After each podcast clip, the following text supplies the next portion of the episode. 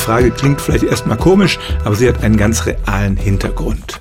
In Zeiten des Klimawandels erfahren immer mehr Städte sintflutartige Regenfälle, es gibt Überschwemmungen und da ist es schon interessant zu wissen, in was für Städten regnet es tendenziell mehr und in was für Städten regnet es weniger.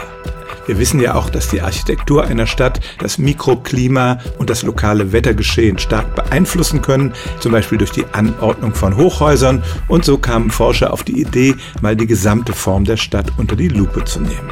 London zum Beispiel ist eine eher runde Stadt, die hat sich in alle Richtungen gleichmäßig ausgebreitet und jeder London-Besucher weiß, dass es da ganz gehörig regnet.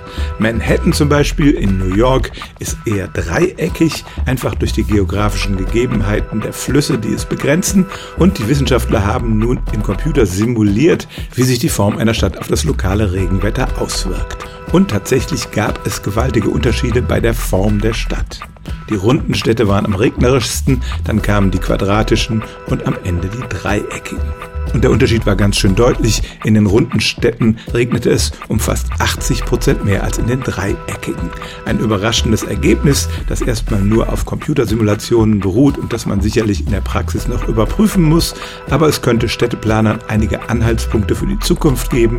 Baut die Städte nicht so kreisförmig, denn das kann tatsächlich mehr Regen bedeuten. Stellen auch Sie Ihre alltäglichste Frage unter stimmt's at radio1.de.